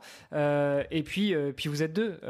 Même si ça se développe de plus en plus le swimrun en solo, vous êtes quand même deux. Donc forcément ça comment dire, l'émulation est totalement différente. Complètement. Complètement, et ça part de l'entraînement, mais aussi à la compétition. Je suis pas sûr aujourd'hui que l'Otilo, je le ferai tout seul. Et je pense que pour Angèle c'est pareil euh, parce que parce que ouais comme tu dis il y a l'émulation il y a bah, se lancer à 5 heures du matin euh, à moitié dans le noir euh, sur sur une course pareille tout seul c'est c'est c'est pas tellement envisageable quoi. Alors faut le vivre pour le comprendre franchement et moi pareil ça peut être en binôme je suis pas sûre que je ferai un jour avec quelqu'un d'autre en féminine ou quoi un swimrun parce que ben, j'ai enfin, on est une équipe, on a tellement l'habitude de, courir ensemble, on se connaît par cœur. On... Enfin voilà, c'est des moments où vraiment, une fois qu'on a vécu ça, là, on, sait et ça nous renforce. Euh, on n'a pas forcément besoin de ça, mais ça nous renforce encore plus. Euh, enfin, c'est c'est vraiment à vivre. Oui, parce que pour ceux qui n'ont pas encore d'expérience en swimrun, euh, il faut savoir nager, il faut savoir courir, il faut savoir le faire en équipe aussi. Il faut trouver le bon Enfin, je veux dire, euh, être capable de tracter avec la longe, de savoir tu passes devant, je passe derrière. Enfin, tu vois, j'imagine que c'est un sport où il y a probablement pas mal d'engueulades dans les équipes. C'est sûr, on, en, on, en, croise et on le évidemment parce que c'est aussi. bah nous ça a été le tout de suite le comment dire la, règle. Euh, dès, dès, le premier swimrun, on s'est dit c'est c'est c'est du plaisir. Pourtant c'était un tout petit swimrun, mais il y aura que des encouragements et des des mots d'amour euh, sur la course parce que euh, parce qu'on voilà on se lance pas dans de telles euh, préparations dans de telles courses pour que pour qu'on s'engueule au bout de, de 10 km et puis que finalement la fin de cette course là euh, on rentre en faisant la tête chacun dans notre coin c'est pas du tout l'objectif. Et puis c'est du plaisir du partage et enfin nous c'est c'est vrai que c'était évident que ce soit à deux et que c'est évident à chaque course c'est l'un avec l'autre l'un pour l'autre et Enfin, ça, Sport d'équipe, clairement. Voilà. S'il y a des couples qui nous écoutent euh, et qui aimeraient tenter l'expérience, vous leur, euh, vous leur recommandez quoi en termes de préparation? Parce que, alors déjà, peut-être se partir du principe qu'on va pas disputer, c'est peut-être déjà un bon départ. Euh, mais mais au-delà de ça, euh, comment est-ce qu'on fait pour s'entraîner? Parce que j'imagine, euh, vous vous entraînez en piscine avec une longe, vous allez, enfin comment comment vous faites les transitions, tout ça? Vous vous avez découvert ça directement sur la course ou vous êtes quand même entraîné un peu avant? Alors sur le premier swimrun, on l'a découvert sur la course. notre premier mmh. swimrun, on s'était un petit peu entraîné, mais voilà vite fait deux jours avant la course. Alors pour des débutants. Euh, en fait, c'est de tout. Des entraînements que course à pied, des entraînements que natation. Et en fait, quand le, après, quand la météo le permet, qu'il y a un plan d'eau, euh, bah voilà, là, des petits entraînements euh, type swimrun, au début sans la longe. Parce que, ouais, sincèrement, au début sans la longe d'être de rester ensemble, prendre l'habitude de rentrer dans l'autre. C'est vrai que passer d'une position horizontale à une position verticale et ainsi de suite, ben au début on peut avoir la tête qui tourne. Donc c'est vraiment de voilà de s'entraîner et puis de se fixer un objectif au début, euh, peut-être un petit objectif, un objectif réalisable pour euh, prendre du plaisir pendant cette première course, pas voir trop gros tout de suite et puis, euh, puis il n'y a pas de raison que ça se passe pas bien, quoi. Ouais, puis je reviens encore sur le matos, hein, mais je veux dire, euh, nager avec des chaussures, euh, on n'a pas forcément l'habitude. Courir avec des chaussures mouillées, on n'a pas forcément l'habitude non plus. Il y a peut-être d'ailleurs des chaussures qui, qu'on recommande pour le swimrun plus que d'autres. Des chaussures qui vont sécher plus rapidement, quoi. Pour des débutants, sincèrement, nous, notre première, notre première saison, on avait des baskets classiques. certains disent même qu'il faut faire des trous. Nous, on n'avait rien fait du tout. basket classique après, c'est vrai qu'on se rend compte quand on cherche un petit peu, il y, a, du matériel un peu plus évolué, qui plus léger, qui permet de d'évacuer mieux l'eau. en fait. Même si aujourd'hui en basket, là, en, combinaison, il y a eu une énorme évolution ces dernières années, mais en basket, c'est resté très classique. Et finalement, avec une, une bonne paire de trails euh, légère et, voilà, qui, qui, est pas trop trop trop épaisse, faut pas partir avec des Gore-Tex en effet mais avec une paire de trails légères, tu peux très bien partir sur des longs swimruns et pas avoir de problème d'ampoule ou d'évacuation d'eau. Ouais, j'ai même envie de dire, euh, parce que ça j'ai testé avec un copain, euh, quand tu es habitué, encore une fois, quand tu es habitué, euh, les Five Fingers, notamment les Five Fingers en mode trail, c'est l'idéal parce que t'as pas besoin de mettre, d'enlever les chaussures. en trail, bah, ça passe bien parce qu'il existe des Five Fingers plutôt typés trail. et puis, et puis, moi, mon premier swimrun, j'ai fait des trous dans les chaussures et je me suis vite rendu compte, non pas que ça marchait pas bien par rapport à l'évacuation de l'eau, mais par rapport au sable qui rentre ah et au sable qui ne s'évacue pas. donc, finalement, je déconseillerais les trous dans les chaussures et plutôt plutôt partez, bah, comme vous l'avez dit, quoi, sur les chaussures avec lesquelles vous avez l'habitude, plutôt légères. et si, si c'est un, un swimrun plutôt, ouais. Et si c'est un swimrun plutôt typé trail sur la partie course à pied, partez plutôt avec des trails assez légères. Vous nous avez dit que euh, donc Otilo deux fois, avec la deuxième euh, fois bien mieux, en tout cas pour vous que euh, la première. Vous êtes bien content. Vous avez fait un podium. Enfin, vous avez pris la deuxième place.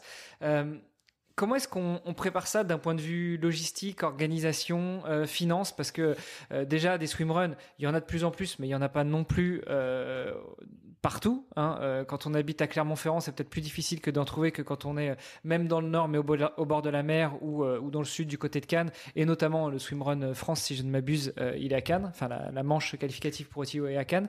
donc, comment est-ce que comment est-ce qu'on gère d'un point de vue budget pour aller se rendre sur les différentes courses pour euh, pour se qualifier et une fois qu'on est qualifié pour aller jusqu'en Suède parce que c'est pas c'est pas le genre de billet d'avion qui coûte euh, peu cher pour y aller. Alors bah nous on a très vite on a compris en effet que comme tu dis il y aura il y allait avoir un budget à gérer et que ben voilà il fallait il fallait trouver un moyen de de, de baisser les coûts.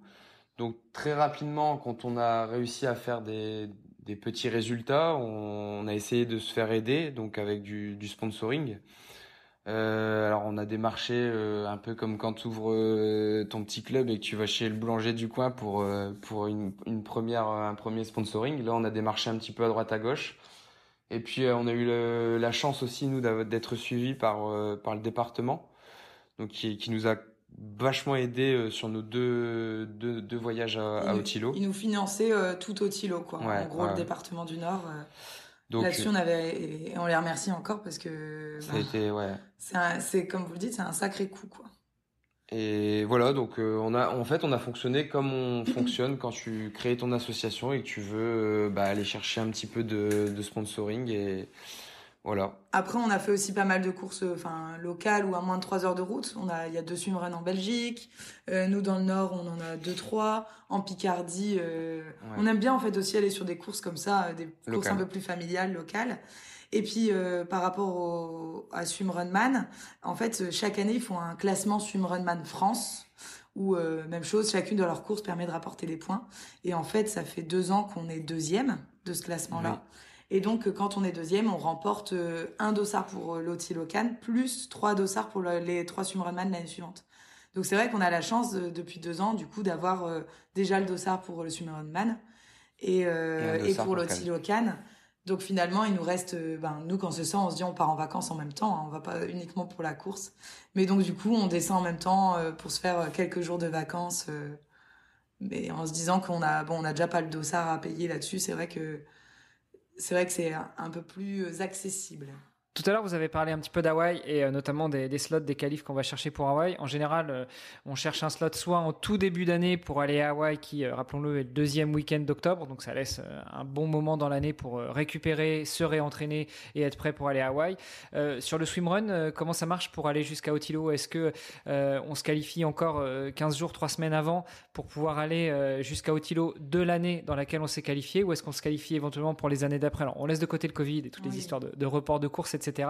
Et puis, euh, bah, alors je sais que je pose beaucoup de questions, mais le corollaire à ça, c'est euh, euh, Autant deux Ironman, on a un petit peu du mal à les enchaîner, donc ça se comprend aussi qu'on se qualifie plutôt en début d'année, voire au premier, au deuxième trimestre de l'année pour aller jusqu'à Hawaï. des swimruns, à votre avis, on peut en enchaîner combien quand c'est des distances ultra dans l'année? Tout dépend de l'âge. Alors, déjà pour la première question, tu peux en effet te, te qualifier je crois bah, que c'est une Gadine la dernière. La, dernière, en effet, c'est la, manche euh, suisse, euh, qui est qui est au mois de du coup au mois de juillet. Et au Tilo, c'est au mois de septembre. Donc, euh, arrivé à ce moment-là, ben tous ceux qui sont sur la course et qui ont déjà leur slot laissent la place du coup au, suivant, comme comme sur Ironman. Et la première, c'est à Cannes, je crois. Oui. À Cannes, où c'est là où tu peux aller chercher tes premiers slots pour pour l'Otilo. Mais où du coup, ben personne n'a encore son slot, donc. Voilà, il peut y avoir du monde. Et donc à Cannes c'est la bagarre et, après en Gadine un peu moins. Ouais, après, ça dépend des ans. On a vécu des saisons ouais, Covid aussi, donc. Euh, Puis ça dépend des années. C'est-à-dire que on sait que les Suédois sont, sont très chauds en swimrun. Bon bah s'ils ont décidé de, de venir à Cannes, euh, bah voilà, on sait que ça va être un peu plus compliqué. Mais s'ils sont pas là, euh, les cartes sont un petit peu voilà, c'est ça, ça, ça, dépend vraiment de, du déplacement de, des, des athlètes en général.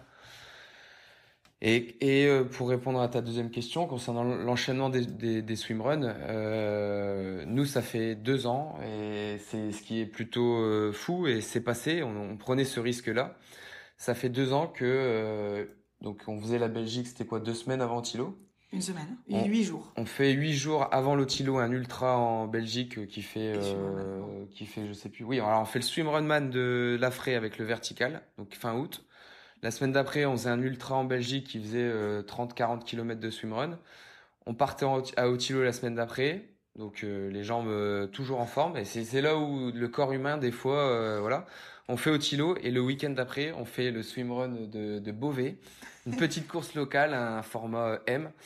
Et on prend plaisir à y aller. On a encore des jambes. Alors voilà, après ces quatre semaines-là, on se prend souvent un petit temps de récup, mais tu vois, on a l'impression que cette adrénaline là de d'avant course, de pendant et d'après course, elle dure pendant limite un mois et ça nous a permis là sur deux ans d'enchaîner euh, à chaque fois ce, ce petit périple euh, autour d'Otilo. Et puis en fait, c'est quatre courses qui nous tiennent à cœur et on n'a pas envie forcément d'en louper une pour se dire bah ok, on aura un tout petit peu plus de jambes euh, sur celle-ci.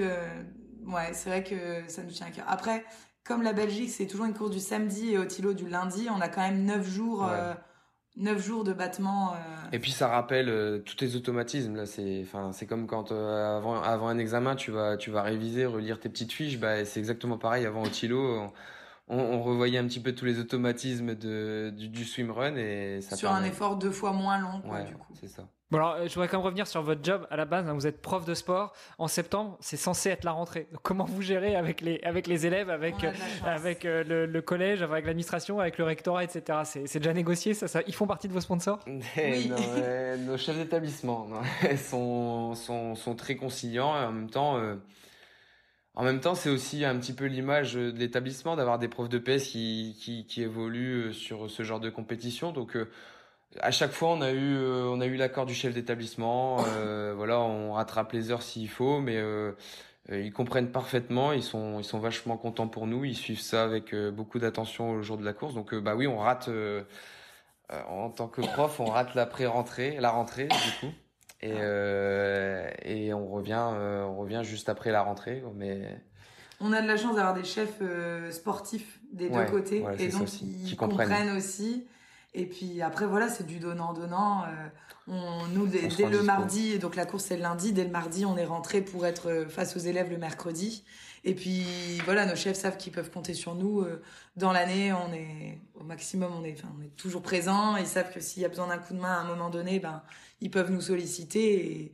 Et, et ça, ça semble juste normal qu'on leur rende ça aussi pour la petite fleur qu'ils nous font en, en début d'année nous laisser partir. Pour revenir sur ce que disait Pierre-Louis, moi je, je, suis tout à fait d'accord sur le fait que ça donne une bonne image euh, de l'établissement, de savoir qu'on a des profs de sport euh, qui sont eux, eux aussi sportifs. Euh, je pense que ça permet aussi d'ouvrir la discussion avec certains élèves qui, des fois, enfin, on a tous été élèves, on s'est tous dit, c'est qui ce prof ou cette prof de sport ou dans telle matière qui nous parle de choses que certainement il connaît pas.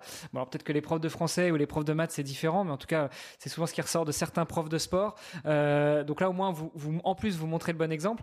Euh, ça m'ouvre à une question euh, que, j'avais déjà posée à, certains de vos confrères qui ont un podcast qui s'appelle Nipédu. Euh, et là on sort un petit peu de, la ligne éditoriale habituelle du podcast Devenir triathlète, mais vu que vous êtes prof, j'aimerais savoir pour vous quel est l'impact du sport sur le développement des enfants et notamment l'enseignement des enfants? Et, et, inversement quel est quel est l'impact de l'enseignement dans le sport et dans l'attitude sportive? Vous avez 4 heures vaste sujet. Alors bah non mais c'est une très bonne question hyper actuelle.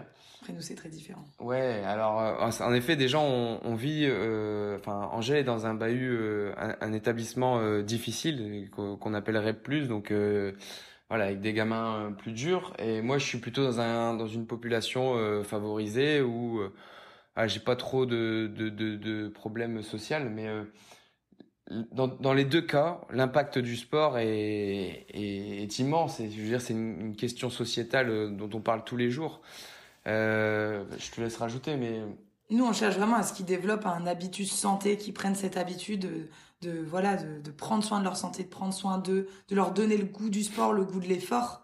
Et, et c'est pour ça qu'on essaie de plus en plus de proposer une pédagogie nouvelle ou des activités nouvelles ludiques pour leur donner cette envie de en fait faire du sport sans trop se rendre compte de l'effort.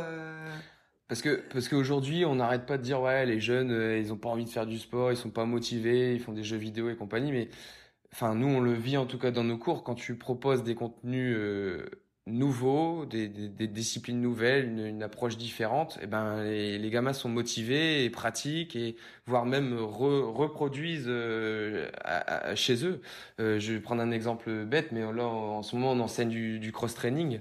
Euh, donc ça on le fait dans le cadre de l'EPS, mais ils ont accès à tout, tout ce qu'on leur fait faire, ils l'ont accès encore chez eux. Donc ben, il y en a beaucoup qui reprennent justement euh, tous ces exercices, tout, ce qu'on leur met à disposition et qui reproduisent chez eux avec la famille ou tout seul. Quoi. Donc, euh, Et ce qui est super, c'est qu'on a beau être dans deux établissements différents, et ben nos, nos gamins dans, dans les deux établissements euh, ont, ont besoin de ça et, et, et, enfin, et on peut proposer même des fois les mêmes choses.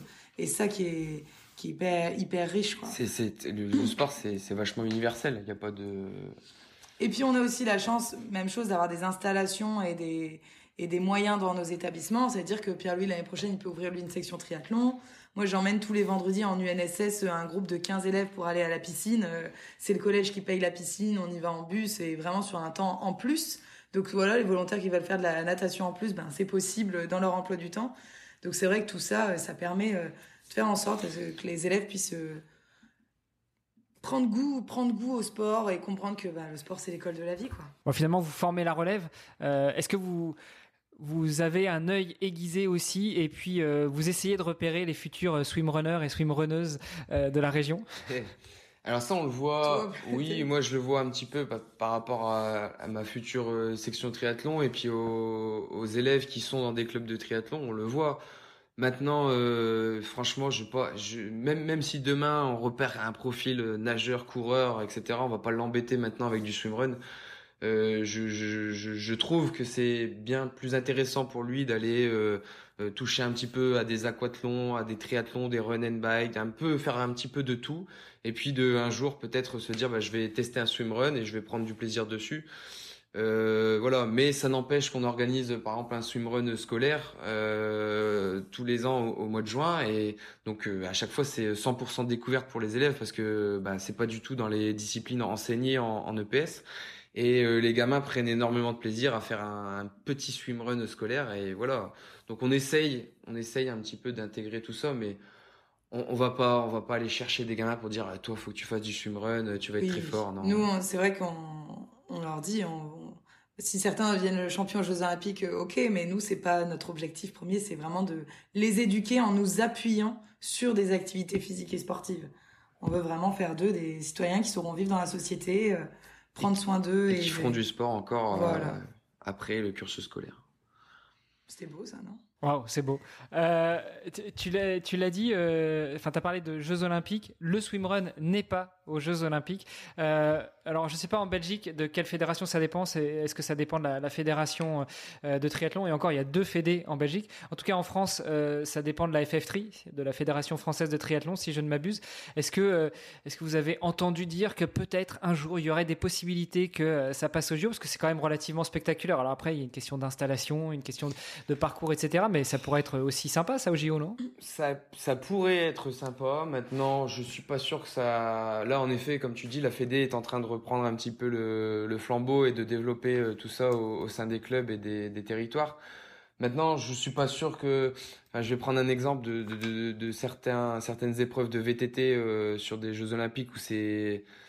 Tu vois, l'esprit nature n'est plus très très présent. Euh, j'ai peur que demain, si on organise un swimrun euh, dans, dans j'en sais rien, je sais pas où, mais dans le cadre des Jeux Olympiques, on soit plus trop dans l'esprit, euh, dans l'esprit vraiment 100% de nature, découverte, on gère ses ravitaux, ce qu'on vit euh, sur des ultras euh, aujourd'hui, quoi. Faut trouver le bon endroit, quoi. Ouais. tout comme le trail. Le trail, c'est vrai que c'est une discipline qui s'est vachement développée. Et énormément de monde aujourd'hui pratique du trail. Il n'y a pas de trail aux Jeux Olympiques. Pour l'instant. Non, mais c'est, c'est, mais c'est quelque chose qui effectivement est peut-être. Pas encore, mais c'est en discussion. Oui, c'est ça. C'est, c'est peut-être plus en discussion le swimrun. Je Ouais, pense qu'on a quand même encore le Ouais. temps. Ouais, C'est quand même un sport qui est relativement euh, récent. Mais, mais c'est vrai qu'il y a un débat effectivement sur le trail. Est-ce que le trail euh, verra un jour sa place aux Jeux Olympiques? Euh, Bon, c'est vrai que c'est, c'est quelque chose qui. se- C'est, c'est, une- c'est quand même une discipline qui se pratique beaucoup, comme vous l'avez, comme vous l'avez dit. Donc, euh, donc on pourrait l'imaginer.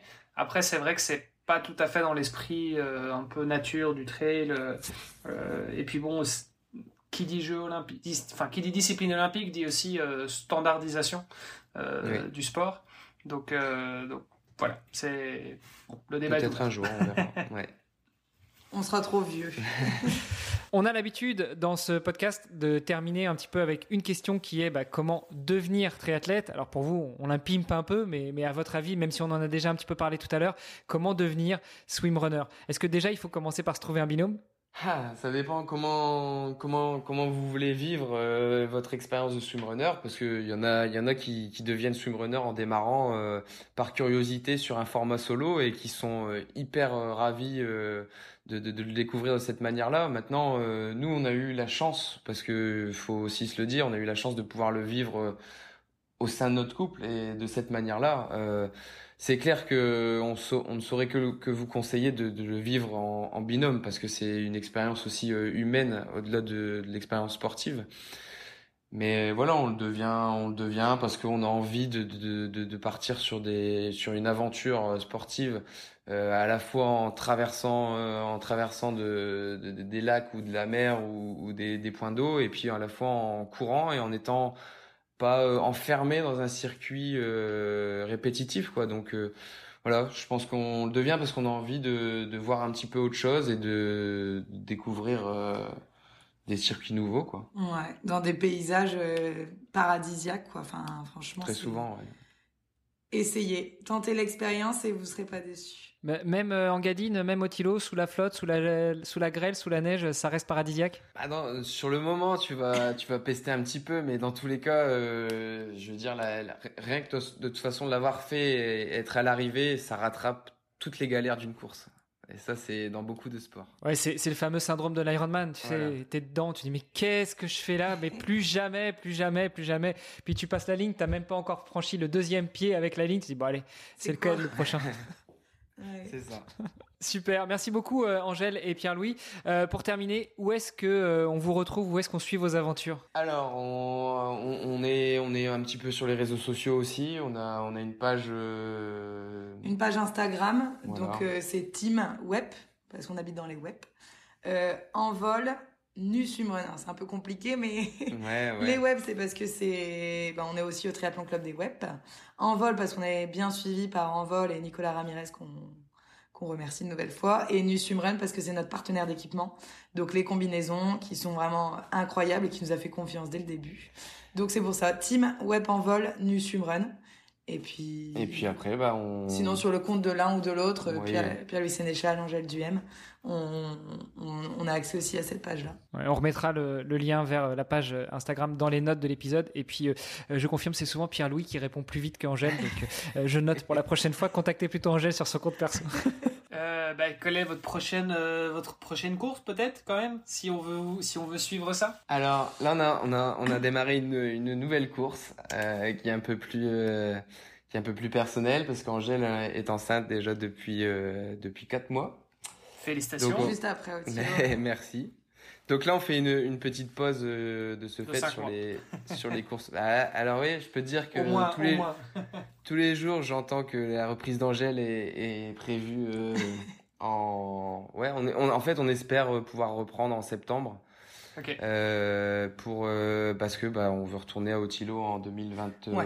Donc cette année, cette année pas d'Otilo, mais 2024, on, voilà, on aimerait bien redescendre notre chrono euh, encore du d'une vingtaine de minutes. Et, Et puis- si cette année, dans le meilleur des mondes, euh, ce qui serait merveilleux, c'est qu'on puisse faire à nouveau le classique de la vraie, peut-être pas le format vertical fin août, mais c'est vrai que si d'ici là j'ai récupéré, euh, ça pourrait être cool, euh, ben, parce qu'on l'a ja- on n'a jamais loupé cette course de nos débuts, donc euh, ça pourrait être une bonne petite course en reprise euh, après la grossesse.